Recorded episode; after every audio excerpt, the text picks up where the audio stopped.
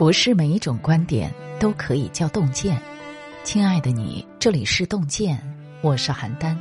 今天为大家分享的文章是王阳明：成大器者必历经三种磨练。一起来听。民间流传着一句俗语：“中国五千年圣人两个半。”这两个圣人，一个是孔子，另一个是王阳明。王阳明的一生波澜壮阔，也历经磨难。他左手持剑，力挽大明江山；右手抚卷，创立心学大家。正如王阳明所说：“世上磨练，乃真修行；否则，终无长进。”一个成大器的人，需历经三种磨练。第一种磨练心态。一五零五年。王阳明冒死上书，请求释放被诬陷的好友，结果被贬贵州龙场做驿丞。当时的龙场处于万山丛集之中，瘴气弥漫，驿站也破败，根本无法居住。王阳明只能在山洞边的小山上搭一间矮小茅屋栖身。虽遭遇困厄，但他没有意志消沉，还安慰随从。只要苦不入心，心中不苦，生活便是甜的。他白天开荒种菜，晚上打坐修心，才有了著名的龙场悟道。王阳明也因此成为一代心学大师。越是艰难时，越是修心时。人若想成大器，就要经得起磨难。刘同在《你的孤独虽败犹荣》中写：“没有低谷这个词，所有的艰难不过是为了登顶所需经的上坡路而已。如果你停止，就是谷底；如果你还在继续，就是上坡。”南宋诗人陆游五起五落，一生坎坷，也一生豁达。一次屋顶瓦片被狂风掀掉，墙壁被大雨淋湿，快要坍塌。家中无米揭不开锅，他并无忧愁，反即兴赋诗：“昨夕风先乌，今朝雨林墙。虽知柴米贵，不费野歌长。”三十三岁入仕时，他因触怒宋孝宗，被罢官回老家赋闲四年，期间写下了千古名句：“山重水复疑无路，柳暗花明又一村。”陆游平日最大嗜好就是种花赏花，身处逆境以此解忧。正是这种豁达的性格，让他成为诗坛最长寿的诗人，活到了八十五岁。没有走不出的困境，没有爬不出的低谷。人生如酿酒，只有等待，才有苦尽甘来的一天。第二。磨练能力，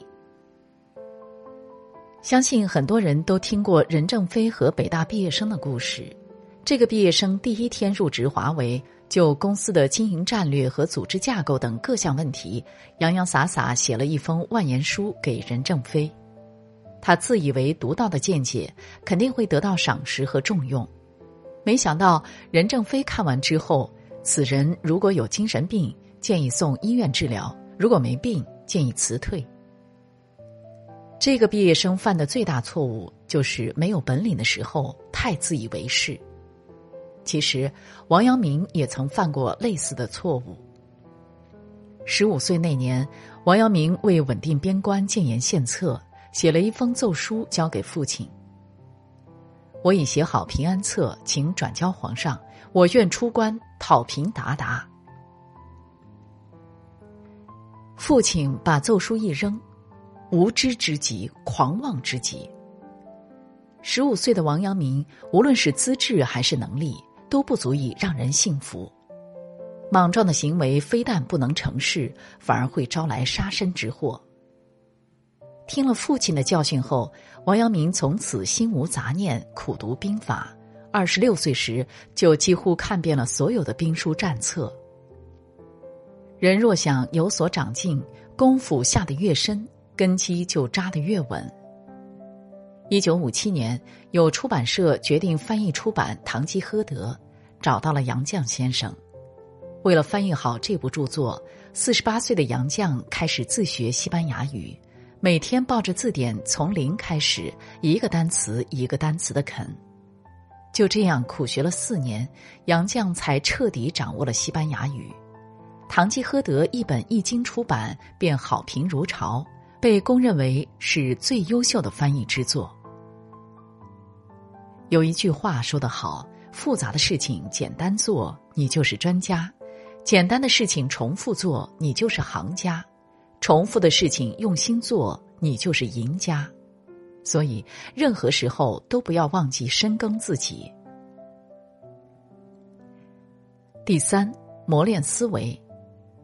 电影《教父》里有句经典台词。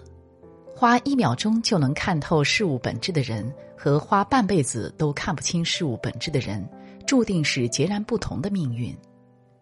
真正拉开人与人差距的，是你洞察事物本质的能力。作家豆豆在小说《天幕红尘》中刻画过这么一个场景：老九开了一家面馆，特色是祖传手擀面，但生意一直不温不火。他向叶子农请教如何走出困境，叶子农建议他引进机器，但老九不愿意。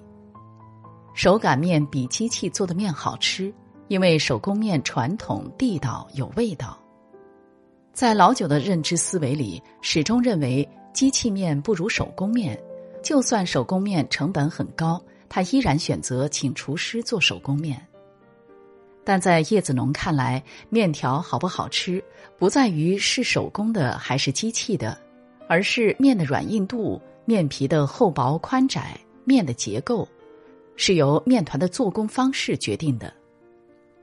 这就是普通人与高手的思维模式差别。最后，将信将疑的老九尝试引进机器，没想到生意渐渐火爆，成功翻身。同样一件事。不同思维模式的人做，结果注定大相径庭。普通人改变结果，优秀的人改变原因，而顶级优秀的人改变思维模式。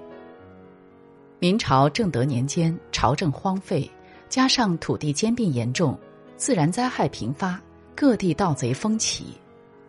南赣地区位于四省交界之处，地形复杂，沟壑纵横。森林茂密，十分便于山贼藏匿。地方官府对此无能为力，多次围剿，始终难以根除。这块难啃的骨头，最后落到了王阳明手里。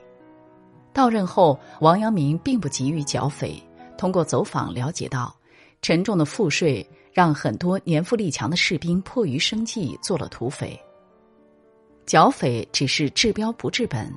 要想彻底解决南赣匪患问题，得另想他法。最后，王阳明想到了一个根治的办法：教育办学校，从思想上去教育民众，然后改善当地的吏治民生。就这样，王阳明彻底根除了南赣地区山贼出没几十年的难题。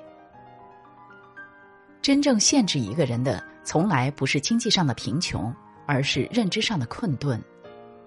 思维的宽度决定人生的高度。一个人的心态就像飞机的发动机，为航程提供源源不绝的动能；而能力就是飞机的两翼，提供升力和飞行的稳定性。